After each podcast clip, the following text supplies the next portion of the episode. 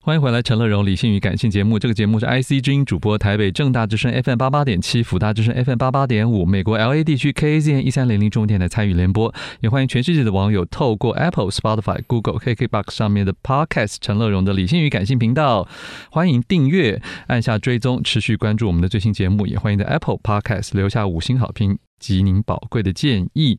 后半段一本好书要介绍来自商周出版的讲特殊教育的《不让你孤独》，副标题是“接住每一个孩子，避免孤立与霸凌，培养正向的人际关系”。作者是我们特殊教育的专家曲志矿老师，曲老师你好，乐荣哥好，各位听众朋友大家 好，是很帅气的一位老师 谢谢。啊。然后您的这个学经历也非常的嗯对，就是一传，一以贯之 对，就是读师范系统上来的， 是是是。然后现在也还在念特殊教育的博士嘛？。对，是，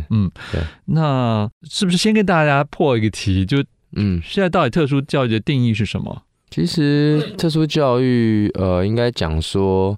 啊、就是我认为是比较个别化的教育啦，就针对每一个人个别的需求。是那如果以台湾的特殊教育的定义，应该会从特教法的角度来看。哦，因为特殊教育，大家可能传统上会觉得都是身心障碍类的学生嘛，嗯但是其实特殊教育里面其实分成两大类，一大类叫自负优异啊，哦所谓的资优生，他也是纳在哦特殊教育里面的。哦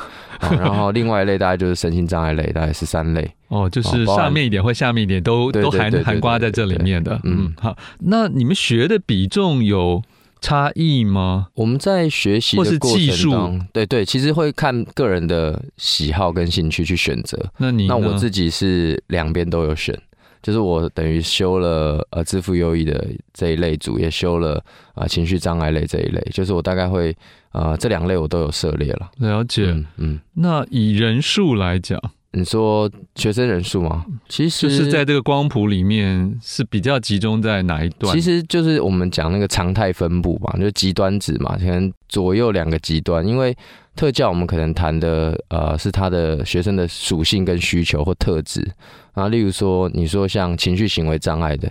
那他大概就是在这个能力上是呃能力稍微比较差一些啊，那当然也有程度的差异了哈。嗯，那你说自闭症类的，大概就有我们说的那个社会性互动跟沟通上可能是他的困扰，那他了解也会有极端值。嗯哼，对，那资优的孩子当然也是，那资优又分成六类，其实蛮细的。对，其实台湾在这方面其实已经蛮先进的。对蛮先进的。对 OK，嗯呃，因为曲老师其实已经出了蛮多的书啊，应该也都卖得很好 了，所以才可以一本又一本啊。包括《天赋就是你的超能力》，让孩子做学习的主人，星星的孩子其实可以更好，一直到这个曲老师的情绪素养课，不孤单一起走等等啊。那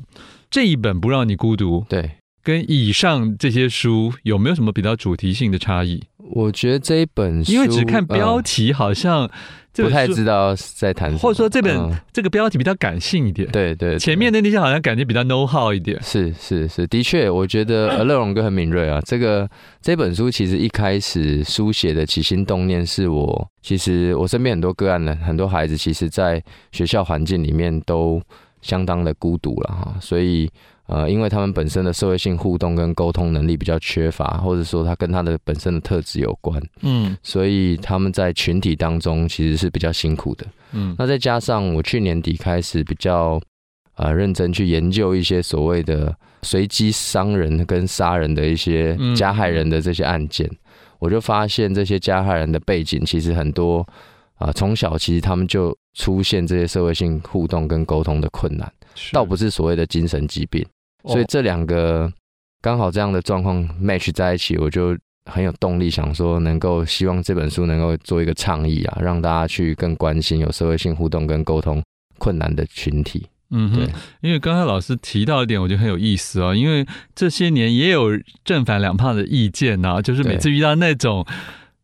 我们觉得比较恶性的对刑事行为时候，就会看到某一方的辩护方会提出嗯是什么思觉失调等等的，嗯嗯然后就当然也会有另外一方突然觉得这是不是过度的对，另类保障啊，是然后大家就会有点排斥，说难难道怎么样就可以没错怎么样吗？啊，没 错可。是刚才老师提到说，哎其实很多并不见得是对，很到多嗯精神疾患的部分。对，没错。其实、哦如果从他们成长过程当中去看，哦，他们不是一开始就是精神疾患了、他们其实一定定有一些前 因啊。那嗯是前因大多就是像我书里面提到的，嗯从小就有社会性互动沟通的困嗯难，所以他在跟群体互动上，其实很多时候就是格格不入嘛。他跟嗯人的连接就比较差，是所以当社会性的一些呃连接断裂之后，或是有一些重大刺激，很多时候就会有那些遗憾的事情发生。就会突然崩溃，对不对？嗯。嗯，可是老师，很多人都觉得自己很孤单、寂寞、冷 啊，很多人都觉得自己什么又是对内向性人格啊，又是什么高敏感什么。 对，呃，近年很多类这这些的心理自助书出是现，是。所以你真要问任何一个男男女女、老老少少，连老人都觉得自己很孤独耶。是，那您这边想特地强调的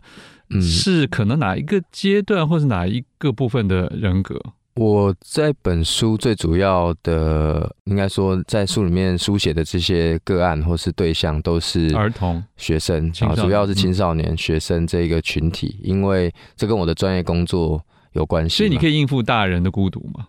我觉得孤独应该这样讲，我觉得孤独其实是一种主观的感受了。哦，哦，就说你不是身边很多人，你就不孤独啊；是身边很多人或很热闹，你可能还是感觉很孤独。网红也跟你说他还是很孤独啊。嗯，对，所以其实我觉得在书里面有特别提出一些可以分享给大家的一些观念，就像现在很多人觉得呃，社群媒体很发达嘛，哈，包括网络很发达，或甚至 AI，但是其实在这种大环境下，人的孤独感其实反而更强烈是啊、，因为你资讯流动很快速，人跟人真实嗯就的很连浮接嘛，对，很很浅很很表浅。我觉得其实这是大家值得关心的一个问题啊。嗯哼，嗯在书中其实分成几个部分呢、然后从人一开始就探讨群居中的孤独这件事情啊，以对及需要，后面中间有有很大一部分是您的各种个案嘛，对对不对啊？对，这些个案是稍微有经过改写嘛，就是都有改写，然后是，但是就是这一年内。嗯我我特密别集接触的，应该说，我每年都就会做整理。那我这本书，其实我每年出一本书嘛。那我这一今年这本书就是整理，可能从去年到今年，我觉得比较有代表性的一些案例，跟这个主题有关的，然了后解，去去做一些改写。嗯，会不会心里自己也有压力，跟喘不过气来，或者过分入戏投入的情绪障碍你说出现？你说我们自己吗对，，就说助人者也好，或是老师辈的，我自己在个案工作上抽离的是还不错啦，但是我个人的生活状态是有时候会过度投入啊，因为我自己。有可能啊、我自己是有注意力缺陷过动的问题，从小就有。真的，对，所以我所在以你做现在很，我感觉你很静，对，那是经过一些训练，但是其实我本质上还是非常非常过动，哦，对哦就是精神上很亢奋，或是会会很高度投入一件事情，然后就会速度转得很快，然后我就要提醒自己要慢下来，的确会。还没有到躁症的定义，对，没有到那种程度，但是自己有自觉，因为自己学辅导工作嘛，是，对，就会要刻意去练习放松啊、放慢啊这些。我觉得这也是现代人的功课啊。所以如果快的话，也会造成你应该说的社会互动的问题，对不对？我觉得太快速，当然慢也是不对行嘛，对不对？对就是就容易要被大家排挤其，实也要看环境啦，就是你看你跟谁互动，或在什么场合，嗯，嗯包含你自己的状态都要去做综合去考虑。可以举个例子嘛？譬如说，因为比较躁、比较快的而造成的，我们说冲突，其实比较照比较快，大家就会让人家觉得不是很稳定啊。那你在那个，如果你在相对需要比较秩序的秩序的，的环境里面，你可能就会比较会有问题出现，你就会被对认为是不乖，不乖或者是不受控，或是不确定你会发生什么状况，对，哦会有意外嘛？了解啊、哦继续请这曲老师来提一下这里面非常多的个案了、那有些我们嗯刚才讲到说是比较缩的，嗯，比较。内向，说好听是内向对了啊，有的甚至已经到了比较严重的一对些比情较退缩了。我们对基本上就讲说是所谓社会性退缩，是是，通常这在种多吗？其实比例我觉得越来越高。为什嗯，从我刚开始做这个工作，一开始其实没有太多这样的个案，但这几年的人数越来越多。发生什么那事？我觉得基本上孩子的状况就是，呃，我觉得有推力有拉力啦。哈基本上对学校的环境而言，呃，我们去学校大概就是一个是找同学玩嘛， 另外一个就是学习嘛。好，那如果说他在人际关系上比较受挫，那加上学习上又没有成就感，嗯嗯这一类的孩子就比较容易逃离学校嘛。哦嗯哼对，我们讲的就是所谓的拒学，哦，恐惧的拒跟抗抗拒的拒的拒拒，对，所以这样的比例其实越来越高。了解。那加上有一些拉力嘛，环境里面，我觉得现在大家公认最挑战的就是网络。抖的使音，用嗯，那对小孩来说，他们那种注意力的那种被这些工具所吸引的那个强度是非常强的。嗯，他在这边会得到比较短暂，然后愉悦的一些刺激。而且又连续，对，它短暂但又连续是，哦，所所以以你就会其一实直被它给占有。对，其实就比较可怕一点点。嗯哼，您也要克服这个部分嘛，对不对？我觉得所如有果人有点注意力， 对，所以我基本上就会刻意不用啊。我如哦果我会刻意就是不用，我比较把它定位在工具、休闲的工具了解或者是学习的工具。我其实，在用的上我是有是有特别去安排时间。所以注意力缺失是不是一定会造成学学习障碍？还是现在有些别的方法来让他们学习？应该说，注意力缺陷过动的小孩基本上有三类，第一类是注意力缺失，是，然后还有过动跟冲动这三种。还有一种冲动，对，哦还有叫冲动。那呃，如果说对学习的影响，基本上大多是谈的是注意力的缺陷。嗯那医疗上大概就是用药物治疗嘛，但是在教育辅导上面，我们讲的就是说要发展适合他的策略去帮助他因应他的学习。例如说，没有办法一次做很长的时间，那你就要把时间切断。那你他可能真的也是要做单独处理耶，对，其其实实他每不能跟其他人群体的按照那个呃，其实如 timetable，应该说，如果环境没办法改变，就是他脑袋要改变，他自己的意识要改变。即便我在这样的环境，我也可以去做切割啊。呃，对譬如例如说，呃，大家就是要坐在这里一个小时，但嗯大家工作一个小时的方式跟我工作一个小时方式就不一样。我可能就把一个小时分成六个十分钟，哦，那中间可能要穿插一些转换或休息，去帮助自己重新 reset。对，哦我觉得这是注意力缺陷过动的小孩蛮需要的策略， OK，就是有纪律的去设定那个断点。所以你们会教他们一些技术，对，我们会因应他的特质去发展一些适合他的策略。嗯哼。嗯，好，所以现在如果一一般家长或对他对要寻求资源，他是可以用什么方法其实有取得这些资讯？呃，其实现在台湾资源非常丰富啦，大概医疗资源或是民间有很多身心科诊所啊，或者是心理治疗所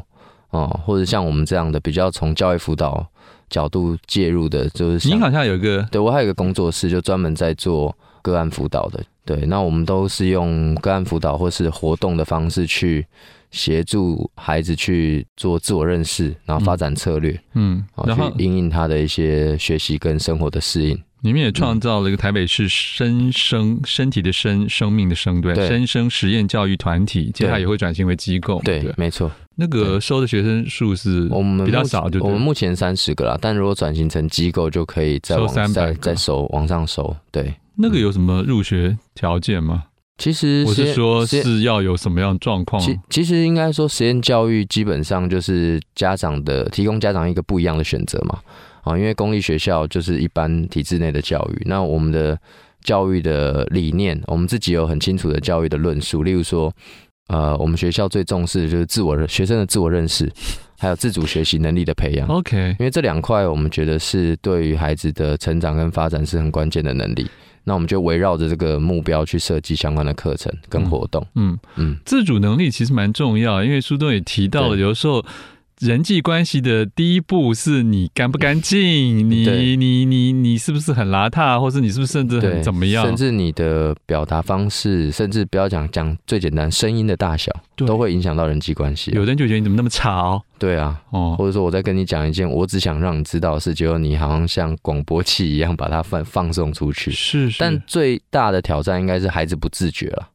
对，就是你我们你们常常要提醒他，对，甚至有一天你在书中有写到一个个案，对是他。有一天，终于他看到别人的事情，他突然对说：“啊，老师，我发现原来以前我怎样怎样。是，就是就像照镜子一样嘛，因为我的学生大概属性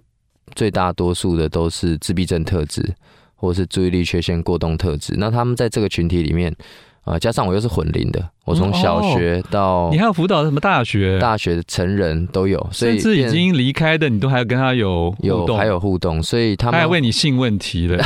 他们回来之后就会发现，哎、为什么哦？原来以前我就这个样子。他看到年纪比较小的小孩哦的时候，就说哦，原来我以前是是这样。那哦，所以已经是大了以后才，有些可能高反中省高中看到小学生，国中看到小学生也会、啊。我说没有一个小学生看到另外一个小学生就突然领悟了，有，除非那个特质非常相似，也有。就是很强烈，他才一一遇到他就有感受了，因为他就很困扰，主要是他对方造成他的困扰，那那个、哦，那个困扰是他好像常常造成别人有一样的困扰，哎，可是你不觉得这样都还是要有一点点慧根，我才觉得会发现哦，原来我也这样对另外的人。我觉得觉察是需要靠情境跟引导。那就像我说，在我们这个环境，它有情境嘛？那引导就是旁边有没有大人能够适度的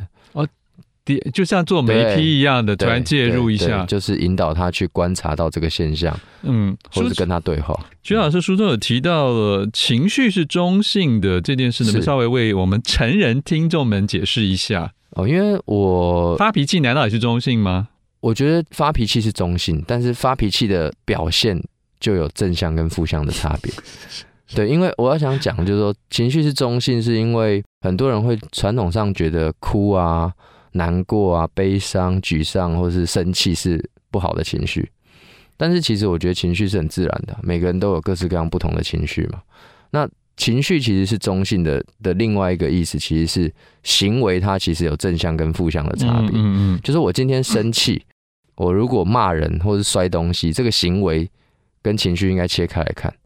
我生气了，哦我丢东西；我生气了，我骂人。骂人跟丢东西不是 生气，是行为。嗯，了解。所以行为有正向跟负向的差别。我不 OK 一定生气一定要骂人啊，嗯，我生气可以用别的方式去表达。是对，是，所以是这是我觉得哦，我我特别提醒的原因是，嗯嗯，避免。我觉得我们整个大环境对情绪是不接纳的。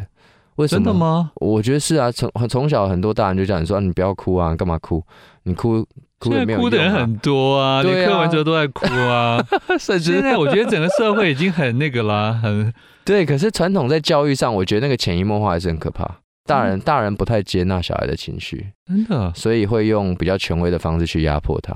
哦。嗯，所以我我觉得久而久之其实是不健康了。好，嗯，呃，因为时间关系，我们实在已经没办法再多讲。但是我在书中也受益到有一个依附理论的三种，对对这个能不能很扼要跟大家讲一下？我觉得好，很我棒我觉得依附理论最常讲就是小时候跟主要照顾者的关系啦。嗯那大人其实，呃，我们要建立创造，应该说创造一个信任的跟孩子信互信的关系。嗯那那个环境最主要就是要安全，嗯，让那孩子觉得他在这个环境上是安全的。但是一定要有第一次送小孩子上幼稚园的那一个分离焦虑症要处理、啊。对，但是这个分离是必要的，因为他要跨出去嘛。那嗯依附关系建立比较好的孩子，他跨出去的能力也比较好，因是为他内在的安全感要被建立。 OK 好对，更多精彩内容大家可能要自己来看这本书啊。商周出版的《不让你孤独》，曲志矿所写的，谢谢。谢谢乐荣哥，谢谢嗯各位听众。想看更多我的文章，欢迎上我的陈乐荣自选集。富广建筑团队邀你一起复学好礼，广纳好邻。谢谢您收听今天的理性与感性节目。美好的生活如同美好的建筑，必须兼具理性的思考与感性的温度。